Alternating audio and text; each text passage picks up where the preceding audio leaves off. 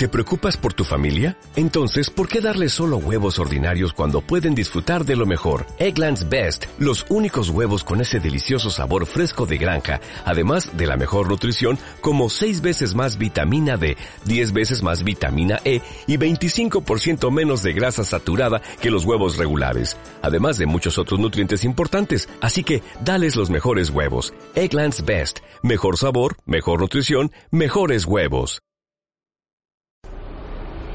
¿Estás cansado de oír siempre lo mismo y escuchar la misma canción una y otra vez? Pues te damos la bienvenida a los podcasts de Autentia Desarrollo, donde os acercamos las mejores charlas técnicas de la comunidad.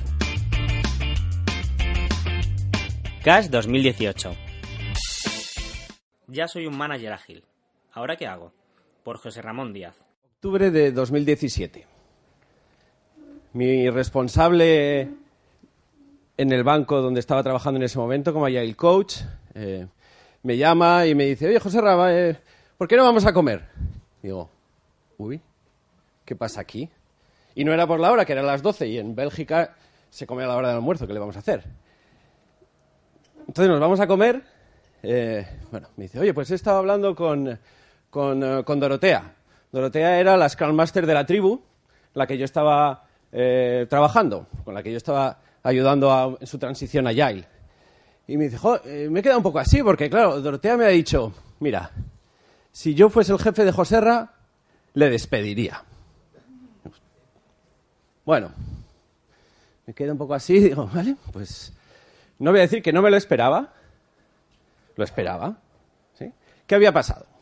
Yo en ese momento estaba trabajando en el BNP Paribas Fortis, en Bruselas, donde he estado eh, dos años como Agile Coach, y el último año se había eh, metido en una transformación eh, Agile a lo bestia. Estábamos 120 Agile coaches eh, trabajando en un banco, claro, donde son 2.000 personas de IT. Y yo estaba a cargo de una, una de las tribus. Bueno, pues ya sabéis, le ponemos nombre molones al, grupo funcional. ¿no? Era una tribu de infraestructuras. Entonces estaba trabajando en ese momento con unos 14 equipos y con el equipo de management de, la tribu, que ya no eran managers, eran Tribe Scrum Master, Tribe Product Owner y Tribe Lead, ¿sí? Bueno, le hemos puesto los nombres.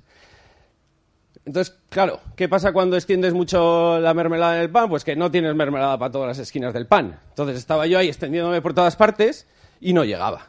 No llegaba a dar, oye, ven a hacer una retrospectiva, oye, ven a ayudar a este equipo con el Kanban, ven a ayudar a este equipo con Scrum. Oye, que, que no doy, ¿no? Entonces, después de unos meses de ver que aquello tampoco tenía mucho sentido, me enfoqué en trabajar con el equipo de, management. Entonces estaba ahí en todas sus reuniones, estaba en todas sus discusiones. Era la mosca cojonera. ¿sí? bueno, vamos a ver si trabajando en el equipo de management al final eso cala en la organización y van eh, viendo la nueva mentalidad. Entonces, claro, estaba dando ideas. Oye, ¿y esto que vamos a, estamos decidiendo esto? Y, ¿ah? ¿Estáis decidiendo? ¿Qué tal si el equipo Hombre, ellos a lo mejor saben cómo modificar sus procesos. Ah, vamos a tomar eh, que hagan esto. ¿Que hagan? ¿De verdad quieren hacerlo? ¿De verdad? ¿No? Bueno, claro, al final estaba ahí y pues saltó. ¿sí? En una organización tradicional, ¿qué haces cuando tienes problemas con alguien? Pues vas a su jefe. Oye, que José Ra es un desastre, habrá que hacer algo con él. ¿Sí? Pues la reacción fue, pues más o menos lo que esperaba. Es decir, bueno, veo, ya he visto dónde están mis límites ahí como agente del cambio, en algún sentido, y tengo que trabajar dentro de ese, de ese esquema. Entonces, eso, claro, estamos poniendo unos, estamos tratando de implantar unos procesos, una metodología creada con una mentalidad que no está en la gente. Eso genera conflictos, eso genera malestar. Entonces eso me llevó a pensar, bueno, yo he estado trabajando ya como ya el coach siete años. Digo, ¿qué, me ha llevado? todas esas conversaciones que he tenido como con los managers, con los responsables, con los directores, ¿no? Yo veo que hay tres puentes por los que hay que, eh, hay que cruzar. Estoy usando una metáfora de los puentes, ¿sí? Y además no son fáciles. El primero es identificar el coste del cambio. ¿Cuál es tu coste personal del cambio?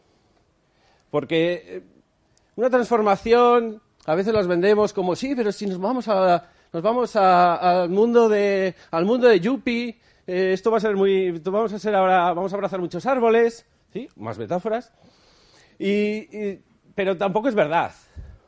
Las transformaciones son duras. Todo el mundo pierde cosas por el camino, porque hay un cambio. Si, hay un cambio, vas a, vas a ganar algo, pero vas a perder algo también.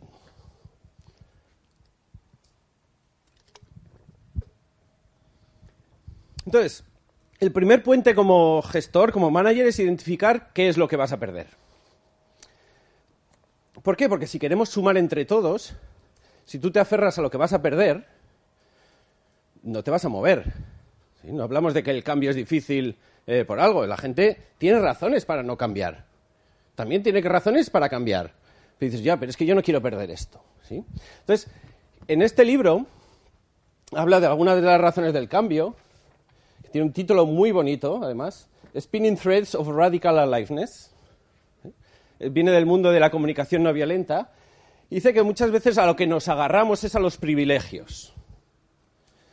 Y no entendemos realmente cuáles son las necesidades que están por debajo. A nivel de necesidad como comunidad nos ponemos de poner de acuerdo, pero a nivel de privilegios no, porque los privilegios significa que tienes algo que otros no tienen. Por eso es un privilegio. Por ejemplo, el privilegio de la predictibilidad. Cuando vas al CEO, dices, sí, sí es predecible, sí, mira, este, vamos a cumplir este presupuesto, o este proyecto me lo van a dar en fecha, ¿sí? Y luego no importa que estrujemos al proveedor, que defraudemos al cliente, hemos hecho lo que habíamos dicho. Ah, toma, tenemos predictibilidad. Por el camino se habrá quedado lo que sea, ¿no? O eh, el privilegio muy común del éxito. Del éxito cuando lo que buscamos es una necesidad de propósito. Y eso me veo, Fernando, ¿no? tenemos muchas conversaciones de esto, eh, me veo, por ejemplo, que a mí me pasa cuando vengo a esta conferencia y me digo, he venido a esta conferencia, ¿qué quiero? Quiero que mi charla sea un éxito. Quiero que tener muchas menciones en Twitter. Joder, quiero ver si vendo algo, quiero ver si... Y digo, hostia, yo esto hace siete años no lo venía...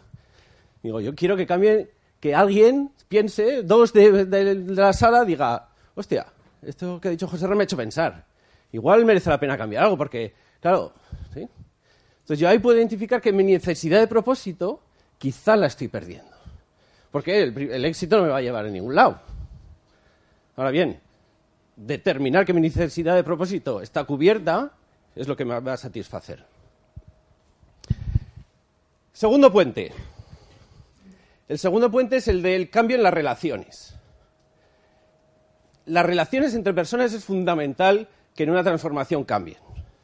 Y aquí eh, me resuena mucho lo que habla Coldo Sarachaga en su modelo. Él habla, es el, grupo NER, es el modelo NER.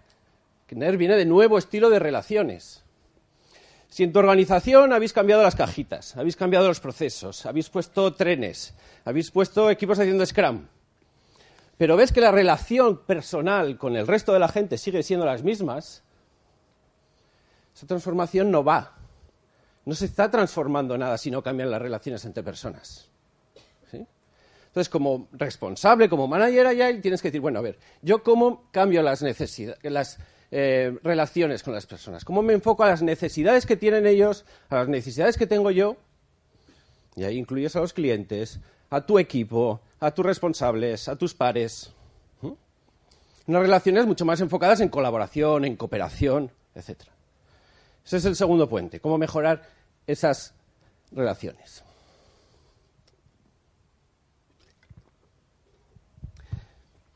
Y tenemos el tercer puente. El tercer puente es como manager.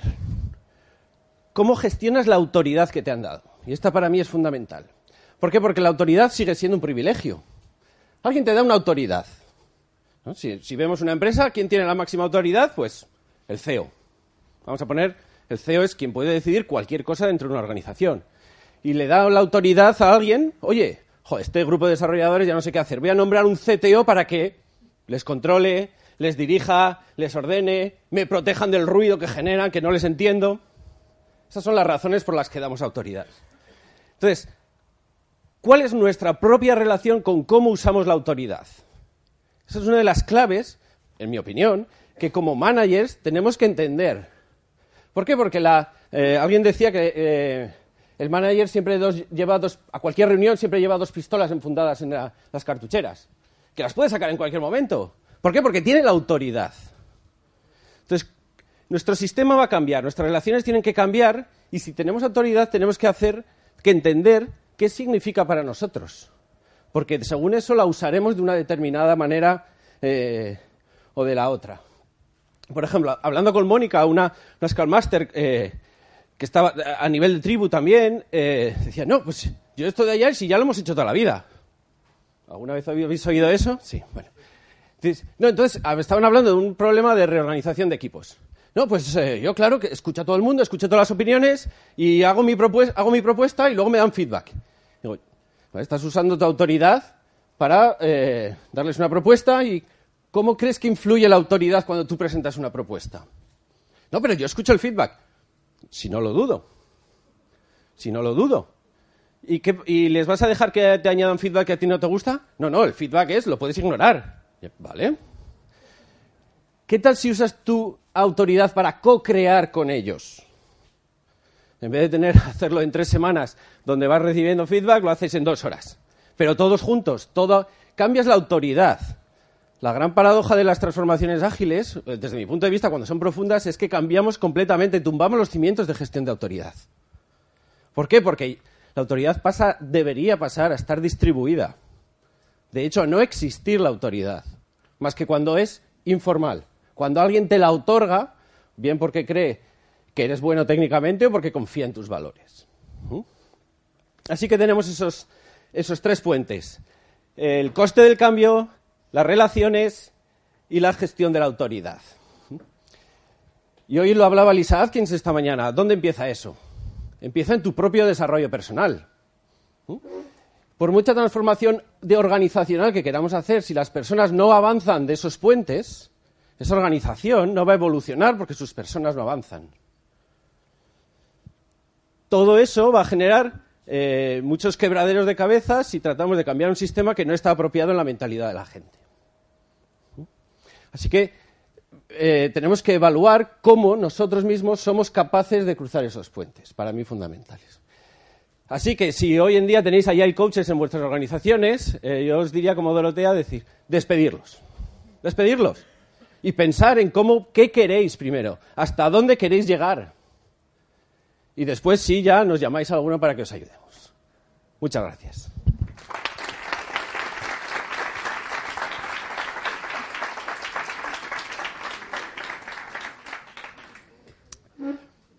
¿Preguntas? No sé si hay algún...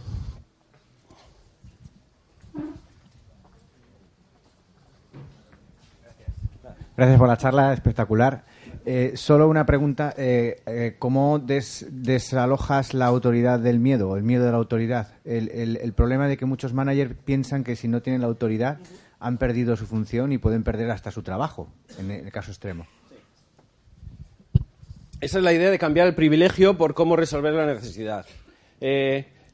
cuando crees que necesitas la autoridad para conseguir algo, probablemente tengas una necesidad de trabajo en comunidad, una necesidad de conexión, una necesidad de contribución. Entonces, ¿cómo hacemos que a la vez de cambiar esas mentalidades, el sistema, claro, vaya soportando eso? Si mi sistema, no, ahora mira, seguimos teniendo la jerarquía, pero ahora vais a actuar de manera diferente. Mm, es que si no has cambiado el sistema tampoco vas a ir evolucionando, tienes que ir evolucionando las dos cosas a la vez. Y claro, las transformaciones impuestas, como suelen ser en la mayoría de las organizaciones, eh, no dejan tiempo para el desarrollo personal. Entonces, por, eso son por eso es doloroso y por eso tenemos tanto trabajo, ¿no? Quizás los haya coches.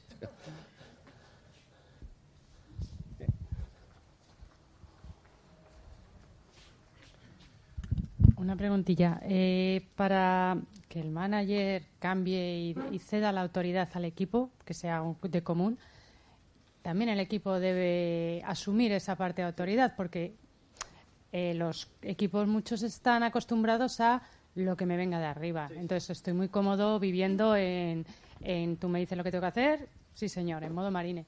¿Cómo haces que el equipo cambie? O sea, aparte de obviamente el manager tiene que cambiar, pero también tiene, puede cambiar en la medida que el equipo cambia. Si no hay una respuesta ahí abajo, no puede haber respuesta nivelación. ¿Cómo haces? El cambio personal es para todos. Eh, porque o bien porque tenemos una autoridad o bien porque hemos estado sometidos a la autoridad y tenemos una manera de trabajar. Eh, todo tiene que ir a la par. Es decir, el que está cambiando de cómo gestiona su autoridad, la gente sobre la que tenía autoridad también tiene que aprender a, bueno, ahora que tenemos más autonomía, ¿qué hacemos con la autonomía? Ahora que tenemos más libertad, ¿cómo usamos esa, esa libertad? Es decir, tiene que ir el mismo proceso. Eh, igual que, sí, es...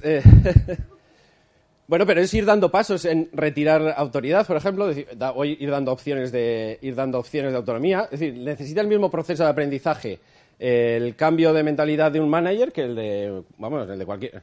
Los dos son personas, ¿sí? Con lo cual ese proceso hay que hacerlo. Es ir dando pasos atrás, o dando, no dando pasos atrás, porque esa metáfora no es buena, ahora que sé mucho de metáforas, eh, sino evolucionando en cómo se trabaja juntos eh, paso a paso, a los dos a la vez. Porque no es que puedas decir, bueno, cambio mañana, ¿sí?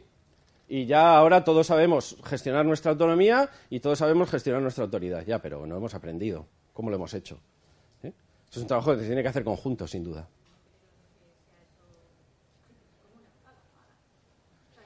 Claro, ahí hay, ahí, ahí, por ejemplo, en el libro habla de eso y dice, eh, claro, ahí hay eh, un privilegio de control me da miedo que haya una, que esto sea un caos, que sean hippies. Entonces, quiero controlar para que esto, porque si no ya sé que, ¿sí? Pero en realidad lo que, lo que necesidad más profunda que puede haber, porque el control no es una necesidad, es eh, la colaboración, la comunidad, la conexión. Entonces hay que buscar otros sistemas que todavía, de hecho, en general los sabemos muy, eh, los, los conocemos muy poco, eh, de cómo buscar esas eh, eh, cómo dar soporte a eso, ¿no? Si hablamos de nuevos modelos organizacionales, pues tienes sistemas como la sociocracia o holocracia que dicen, bueno, eso es lo que queremos, crear un sistema de, de, autoridad distribuida, ¿sí? Pero claro, eso lleva también que cambiemos poco a poco nuestra mentalidad. Ya sé que no he sido muy concreto porque tampoco se puede. Porque hay que empezar. Es que depende mucho. ¿Dónde empiezas? ¿Dónde estás? Entonces, claro, ¿dónde estás? No sé dónde estás.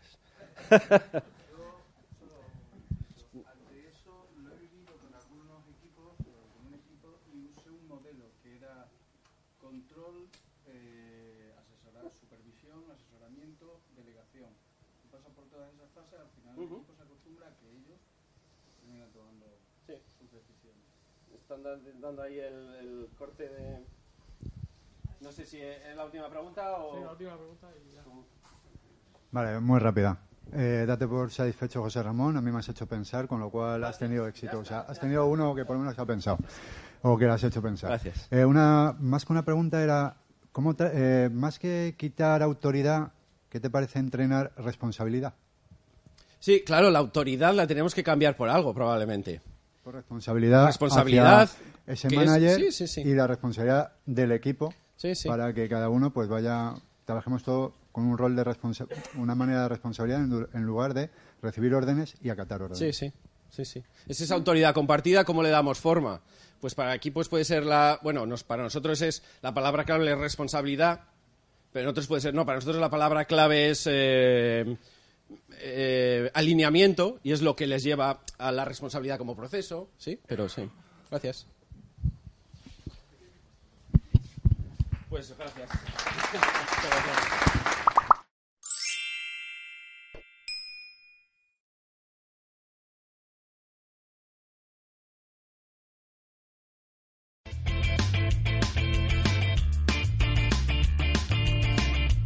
Si te ha gustado el podcast y quieres estar a la última en tecnología, suscríbete a nuestro canal de iVoox y escúchanos donde quieras. Para más información, autentia.com.